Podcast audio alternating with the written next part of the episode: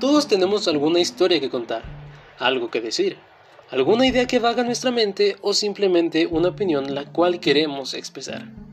Bueno, aquí en Historias y Opiniones tenemos una puerta abierta para aquellos que tengan algo que decir, platicando nuestras historias y dando nuestras opiniones.